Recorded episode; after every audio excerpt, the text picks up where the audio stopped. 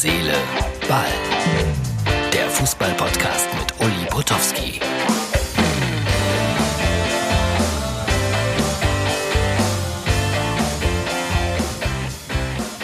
Liebe Fans von Herz, Seele, Ball, ich muss euch leider sagen, dass Uli heute seinen Podcast nicht wie gewohnt machen kann.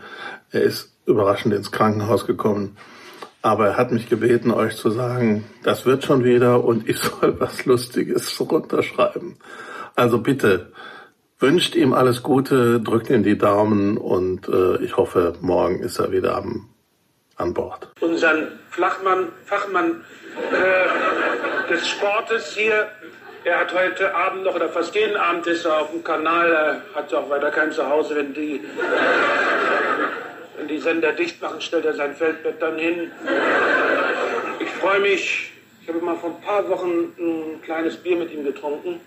Aber der muss da gleich wieder moderieren, moderieren. Und man hat dann nichts anderes im Kopf. Uli Potowski. Ja.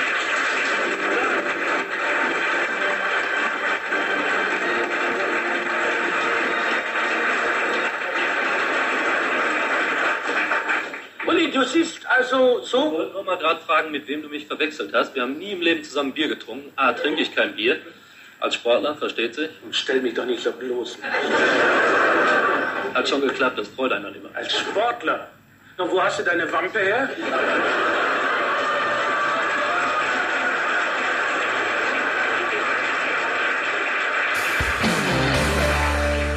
Dieser Podcast äh, stellt euch ja auch immer wieder Leute vor, die in den Medien arbeiten.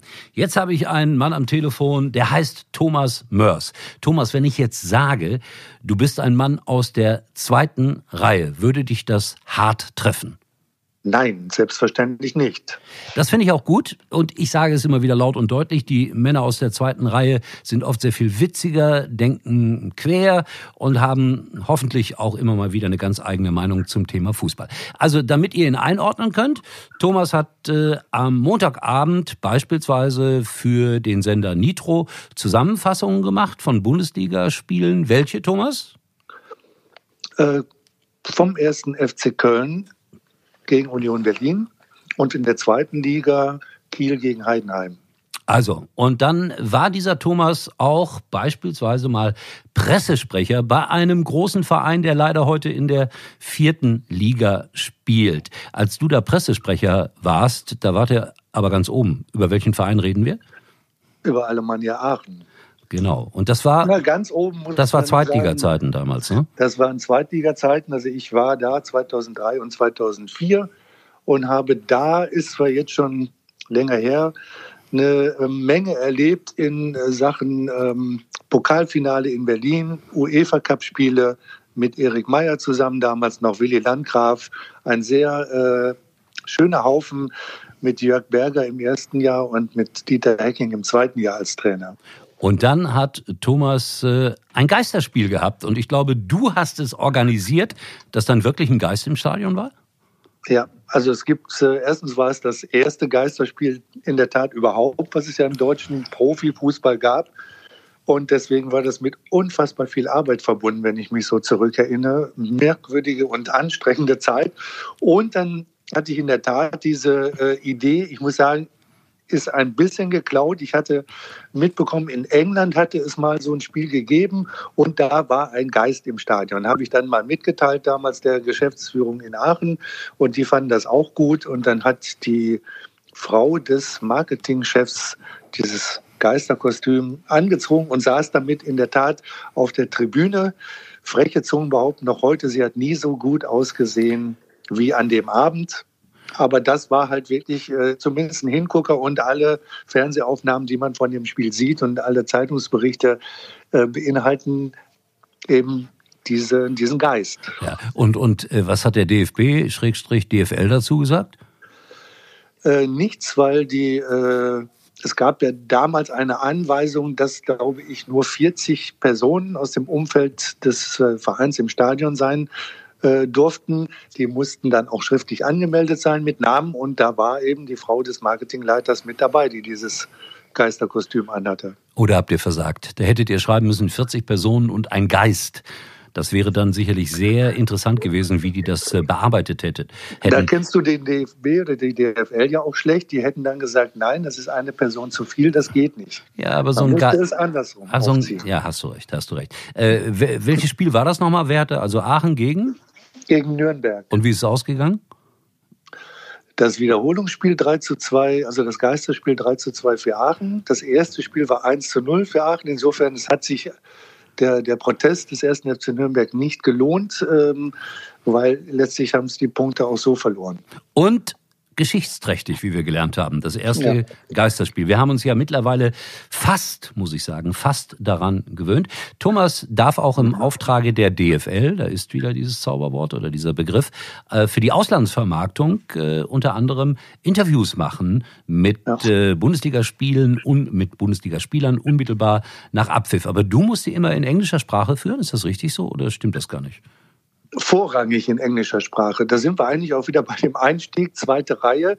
Äh, Das ist wirklich äh, der Journalismus, den keiner mitbekommt, weil das ist in der Tat fast nur für die ausländischen TV-Partner. Und ähm, idealerweise sind diese Interviews dann in englischer Sprache. Wir machen sie aber auch. Letztens habe ich den Alario, der da die ähm, Siegtore geschossen hat in Mainz, äh, auch auf Spanisch mal interviewt oder mal auf Französisch.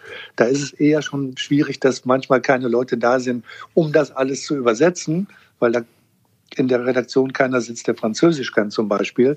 Aber vorrangig ist Englisch, aber es sind doch die meisten immer noch Deutsch. Man kann deutsche Muttersprachler nicht zwingen, Englisch zu sprechen und manche sollten es auch besser nicht tun. Die haben es versucht, das hört sich dann nicht gut an. Wenn ich zum Beispiel Englisch spreche, das hört sich grandios an. Also ähnlich wie bei Herrn Weidenfeller. Äh, ja, dann give it a try. genau. Thomas, du bist äh, dann sozusagen in, in, was weiß ich, wo die Bundesliga überall ausgestrahlt wird, in Thailand oder äh, around the world, äh, Australien, USA. Da sind deine Interviews dann quasi zu sehen. Äh, da sind zumindest Auszüge, die Antworten äh, aus diesen Interviews Ja, zu sehen. Es gibt ja auch noch eine Bundesliga-Sendung, die die Bundesliga produziert. Äh, da gab es mal eine Zeit vor einigen Jahren, da war ich dann tatsächlich sogar mal zum Einstieg der Interviews immer im Bild. Da haben mich sogar Journalisten aus Frankreich mal im Stadion erkannt, ah, ich kenne dich von den Interviews, die du da gemacht hast. Ähm, aber wie gesagt, die, die Auszüge der Interviews sind in Thailand sehr viel halt in in USA, Asien, ähm, überall auf der Welt zu sehen. Also im Grunde genommen nicht zweite Reihe, sondern Weltstar. So muss man das, glaube ich, begreifen. Dann haben wir es richtig auf den Punkt gebracht. Weltstar ohne Gesicht, genau. Ich hatte mal das Vergnügen, um so eine kleine Geschichte aus meinem Fußballleben zu erzählen, als RTL die Bundesliga-Rechte hatte. Da musste ich mal nach Israel, ich weiß gar nicht mehr warum, um ehrlich zu sein. Und äh, da war ich in Tel Aviv und war völlig verblüfft, weil auf der Straße, ich wurde an, an jeder zweiten Ecke angesprochen und habe mich gefragt, wieso kennen die mich da? Dann habe ich begriffen, dass die äh, Menschen in Israel unglaublich gerne, Achtung, Tutti Frutti geguckt haben. Und Tutti Frutti kam freitags immer nach der Bundesliga-Sendung. Und das hieß im Umkehrschluss, dass die Leute auch mich zwangsläufig kurz wenigstens gesehen haben. Und es war Das so. musst du aber eigentlich erklären. Äh, Tutti Frutti kennen, glaube ich, Menschen, die unter 30 sind, nicht. Ach, ich bitte dich, jeder kennt Tutti Frutti. Dann erklär du es, du kannst das, glaube ich, besser als ich. Das ist so deine Kernkompetenz, finde ich. Also bitte, was war Tutti Frutti? Gute Frage. Also wie soll ich das erklären? Ja, das Eine mit Sendung mit halbnackten Frauen und dann gab Genau. es irgendwelche Früchte. äh, Früchte und die, die äh, wurden den Frauen zugeordnet. Und man sagt ja heute noch, wenn man ins Ausland äh, zu einem Spiel reist, da habe ich einen Länderpunkt gemacht. Ich glaube, dieser Begriff Länderpunkt äh, Ja, stammt genau. äh, daher, oder? Ja, aber keiner weiß genau, warum und wann der vergeben wurde. Es war dann immer nur so, dass die Damen irgendwie ein, ein Teilchen ihrer knappen Bekleidung äh, auch noch verloren. Übrigens, du kommst aus Bochum gebürtig, ne? Mhm. Warst Torwart. Warst Torwart. Ja. Bei welchem Ja. Verein? Äh, in der A-Jugend in der Tat beim VfL Bochum. Da freue ich mich, dass die ja endlich mal wieder ein bisschen besser äh, Ja, sieht gut aus. Wäsche gucken momentan. Sieht sehr gut aus. Und dann bei einigen Amateurvereinen, TuS Hordel, BV Hiltrop, für Kenner der Szene und der Bezirksliga 13 Begriffe, die man nicht vergisst. Bezirksliga 13, man achte drauf. Mir ist gerade nur Bochum eingefallen, nochmal im Zusammenhang mit Tutti Frutti, weil da sind diese Mädchen mal aufgetreten in diesem, da gibt's doch so ein, so ein, so ein Autotuning an der B1, D und W ja. oder wie die heißen. Und da ja. sind die mal live aufgetreten und ja, dann musste man die B, dann musste man die B1 sperren, weil da 20.000 Leute hin wollten. Das ist wirklich wahr, Thomas. Aber das ich nur weiß. so am Rand. Alles Bochum. Das habe ich damals tatsächlich mitbekommen. Wie, du wolltest auch dahin? Stand es im Stau? aber das, das, das, das war halt Tagesthema. Die A40, wie sie ja halt ja. heute heißt, B1 genannt wird, die wurde in der Tat gesperrt, weil bei dem Andrang ähm, konnte da kein Autoverkehr mehr stattfinden. Die hatten alle anderen Verkehr im Sinn. Unfassbar. Ja, Thomas, keine weiteren Einzelheiten. Thomas schätze ich deshalb auch so sehr, liebe Zuhörer, weil er so ein bisschen ein Querdenker ist, aber ohne Aluhut. Also nicht falsch verstehen. Äh, der lacht auch mal über Fußball. Keiner schickt mir so viele schöne, kleine, lustige Episoden aus äh, der großen, weiten Welt des Fußballs. Neulich hast du mir so einen Moderator aus Afrika, glaube ich, geschickt, der äh, die Bundesliga und andere Ligen vortragen musste und man hat eigentlich nichts verstanden. Wo findest du das alles? Äh, das ist eigentlich Netzwerk. Das bekomme ich zugeschickt und ich verteile selber dann auch wieder. Ähm, das ist quasi so, so ein Kreislauf von diversen WhatsApp-Gruppen und Menschen, die ich kenne, die auch irgendwie diese lustigen Sachen mögen. Von daher, das, äh, ich recherchiere da nicht groß nach, die werden mir quasi zugespielt, wenn man so will. Manchmal benutze ich die dann auch hier bei Herz, Seele, Ball. Sag mal, äh, wie viel darf man über Fußball lachen?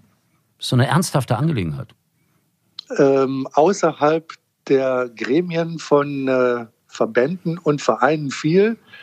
Ich habe festgestellt, da ich ja auch mal in einem Verein gearbeitet habe, da äh, wird zwar in der Kabine viel gescherzt und gelacht, aber sobald es an die Verantwortlichen außenrum geht, da wird es schon weniger lustig, weil die, äh, ja, da besteht halt das ganze Leben aus diesem Verein und die können in der Tat meistens nicht über sich selber lachen, außer es läuft so gut, dass einer mal einen Scherz macht, aber sobald es sagen wir mal, nicht so gut läuft, Beispiel jetzt erster FC Köln, ich glaube, wenn man da durch die Gänge geht, da wird momentan nicht so viel gelacht. Und äh, so der Galgenhumor, der kommt dann eben auch nicht bei allen richtig gut an. Ja, dafür, dafür wird aber viel über die Vereine gelacht, zum Beispiel über Schalke 04. Wie siehst du die Situation da? Ist da noch irgendwas zu kitten, irgendwas zu retten? Herr Reschke soll jetzt ja auch gehen, habe ich gestern gehört. Und äh, dann kloppen sich ab und zu mal Co-Trainer und Spieler, was ja eigentlich ein gutes Zeichen ist. Der Trainer würde sagen, die Mannschaft lebt. Nee, was, ja, genau. was, was denkst du über Schalke? Komm, hau einen raus. Über Schalke denke ich, dass da jetzt rauskommt, was eigentlich über Jahre da falsch gelaufen ist und dass jetzt so diese geballte Form zutage tritt, dass äh, da keine Gemeinschaft, was eben wichtig ist, gerade bei Mannschaften, die unten stehen, auf dem Platz steht, sondern Einzelspieler, die äh, zwar sicherlich sehr gut bezahlt werden, aber auf der anderen Seite unter normalen Umständen, wenn sie jetzt sagen würden, ist mir egal, wie viel ich verdiene, ich sag mal, zehn von elf Spielern würden woanders hingehen und äh, sagen, da fühle ich mich wohl. Beispiel Marc Uth, der sicherlich lieben gerne in Köln geblieben wäre und ähm, jetzt im Sommer wieder zurück musste, in Anführungszeichen, nach Schalke, weil er dort einen extrem gut dotierten Vertrag hat. Und der äh, wäre lieber in Köln, muss in Schalke spielen, versucht da auch was zu bewegen, aber da habe ich halt einen sehr guten Draht, äh, was er so denkt. Und ich weiß, dass er da verzweifelt, weil das einfach nicht funktioniert. Und ich glaube, er sieht auch, dass es nicht funktionieren kann. Und da hilft auch kein Trainerwechsel in, in dem Sinne. Da kann man jetzt auch den Baum wieder rausschmeißen und den nächsten holen. Außer man hat irgendeinen Zauberer, der da äh, etwas in den Trank tut. Peter Neururer der da immer wieder genannt wird. Das könnte sogar aber, passen. Aber wie das gesagt, könnte sogar ist, passen. Ist, das ist ein Thema, da können wir, glaube ich, stundenlang drüber mhm. sprechen. Und die Situation, die da im Moment ist, die ist sehr, sehr festgefahren und eine Lösung sehe ich da auch nicht. Ich erwarte auch nicht, dass es da so eine Explosion gibt, wie jetzt letztes Wochenende Mainz, die plötzlich aus dem Nichts da äh, erfolgreich spielen. Die habe ich vorher ein paar Mal gesehen. Die waren grottenschlecht, aber die haben jetzt dann einen rausgehauen. Und bei Schalke wartet man seit Januar, dass sie einen raushauen. Und ich glaube, das kriegt man auch aus den Köpfen nicht raus. Ob da ein Sieg überhaupt ein Befreiungsschlag sein wird, ich weiß es nicht. Es also, wird eine Saison, die spannend wird bis zum Ende. Vielleicht gibt es noch ein paar Punkte und andere rutschen unten rein, weil Bielefeld ist sicherlich mit Verlaub zu schwach, um in der Liga zu bleiben. Und dann geht es um den zweiten und dritten Platz da unten. Ja, äh, und es wird ein bisschen zur Seifenoper mittlerweile. Herr Uth hat ja gesagt, ich gehe jetzt in die Kabine und äh, möchte am liebsten weinen. Das klingt nach Seifenoper. Und äh, trotzdem. Aber das ist ehrlich, wenigstens. Ja, ich, ich war begeistert. Ganz im Ernst. Darüber war ich total begeistert. Das ist mal eine Aussage, die man sonst nie hört. Man ist ja, ja, auch als Interviewer dankbar dafür an dieser Stelle. Ja. Dass man sich dann aber auch schon wieder von anderen Vereinen äh, darüber lustig macht oder Fans anderer Vereine, ist auch klar. Aber das gehört auch ein bisschen dazu. Aber die Lösung äh, ist auf dem Weg sozusagen, lieber Thomas, denn ich wurde aufgefordert, da Verantwortung zu übernehmen und werde dich sofort als Pressesprecher verpflichten. Funktioniert das dann? Das würde funktionieren, aber äh, du machst es nicht. Ich glaube da nicht dran. ich auch nicht, um ehrlich zu sein. Aber im Ernst, ich habe das äh, heute Nacht äh, irgendwo oder heute heute Morgen auch in irgendeinem Fanforum gelesen. So der Potowski, der hat ja viel Erfahrung, der ist alt genug, der ist Schalker, der könnte ja da mal eingreifen. Ich weiß noch nicht auf welcher Position. Ich überlege mir das noch. Mal gucken. Äh, ich kann es auch keinem raten. Äh, mich zu nehmen, meinst du? Naja, das ist das eine, aber auch es diese Positionen in einem Verein zu machen. Ähm, ganz ehrlich, die meisten Menschen, die dort in der Verantwortung sind, sind sehr, sehr eitel und denen würdest du ja dann was wegnehmen. Das heißt, du hättest sofort tausend Feinde mehr in deinem Leben. Ja, aber eitel bin ich doch auch. Das passt doch. Naja, gucken wir mal. Äh, Thomas, wo bist du am nächsten Wochenende im Einsatz? Welche Spiele begleitest du? Am nächsten Wochenende interessanterweise keines. Am übernächsten Wochenende bin ich dann äh, beim nächsten Heimspiel vom 1. FC Köln in der Tat. Und Köln spielt dann gegen, hast du das im Hinterkopf? Ich weiß das auch nie. Weißt ähm, du? Kurz nachgedacht. Die spielen, spielen gegen Wolfsburg oh, und die Rückkehr des Jörg Schmatke. Ja, stimmt, stimmt. Den kennst du ja auch ganz gut, so Aachener Zeiten, denke ich, ne? Oder? Genau, wir haben in Aachen damals zwei Jahre zusammengearbeitet, sind aber auch äh, nach wie vor gut befreundet und ich schätze seine direkte, trockene Art, äh, die anders ist als bei anderen. Auch da, der hat halt Ecken und Kanten und ich mag die. Ja, finde ich auch. Der sagt dann auch mal Dinge, die relativ unbequem sind. Ein letztes Thema noch, Thomas, hier in unserem kleinen Hintergrundgespräch. Äh, wir haben häufiger mal zusammengearbeitet das Lustigste, was wir gemacht haben, war eigentlich die Sendung Kreisklasse damals beim, ja. beim, bei Sport 1, Deutsche Sportfernsehen, wo du dafür unter anderem zuständig warst, die schönste Kreisklassenbraut zu finden. Ich weiß nicht, haben wir die eigentlich gefunden? Ich kann mich nicht mehr so genau erinnern. Ich auch nicht, weil das lief irgendwie so komisch aus. Ich glaube, die Endausscheidung hat es äh, nicht, gegeben. nicht gegeben. Oh, oh, oh, das müssen wir irgendwann mal nachholen. Das war auf jeden Fall eine sehr lustige und interessante Zusammenarbeit. Und dann haben wir beide mal gemeinsam für Vodafone Bundesliga, Erstliga, Zweitligaspiele live 90 Minuten kommentiert. Und ich, oh ja. wenn ich mich richtig erinnere, Thomas, verbessere mich, wenn das nicht stimmen sollte, bei manchen Live-Kommentierungen hatten wir ein oder zwei Zuschauer. Kann das sein? Zuschauer und Zuhörer, ja, das kann gut sein. Ja, das war ja damals. Vielleicht hat man auch mal 90 Minuten für sich selber kommentiert. Das alles, ist eine gute äh, Übung. Das ist eine gute Übung. Alles Mögliche. Hat also auf jeden Fall. Ich habe da einmal ein Spiel gehabt, erster FC Nürnberg gegen Schnibbeldiwab und ähm, dann hat es äh, Nebel, Regen, keine Ahnung gegeben. Auf jeden Fall, ähm, ich habe 45 Minuten durchkommentiert, einen äh, Rasen, auf dem nichts passierte. Und danach wurde das Spiel dann abgesagt in der Pause. Und hast du einen Preis das heißt, dafür bekommen? Normalerweise, normalerweise ja. kriegt man da Preise für. Ja, ich glaube, das hat keiner gesehen. Äh, Wenn das einer gesehen hätte, hätte ich einen Preis gegeben. Also ich erinnere an den äh, Fall Marcel Reif, Günter Jauch, die mal einen mhm. Preis dafür gekriegt haben. Und du wirst lachen, auch ich habe mal einen Preis dafür bekommen. Da spielte Alemannia Aachen gegen Hansa Rostock. Da habe ich eine Stunde 15, so wie du das gerade beschrieben hast, äh, kommentiert, weil es äh, unklar war. Wird gespielt, wird nicht gespielt. Aber was das Tolle war, während der, also da haben ein paar zugehört, offensichtlich, während der Live-Übertragung bekam ich vom Aachener Prinzenpaar ein Karnevalsorden überreicht. Ist das toll?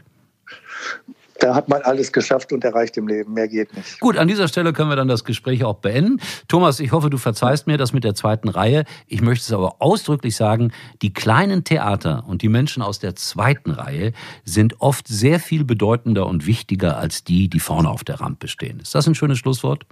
Und ich weiß, du meinst es ehrlich. Ja, das meine ich wirklich ja. ehrlich, weil mittlerweile stehe ich auch in der dritten Reihe. Insofern ist alles in Ordnung.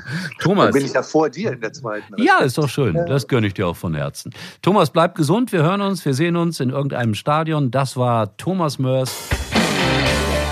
In diesem Sinne, schaut vorbei bei Facebook und Instagram. Ich bin dann mal weg. Bis morgen. Tschüss. Herz, Seele, Ball kommt morgen wieder. Und Uli kann sich jetzt wieder hinlegen.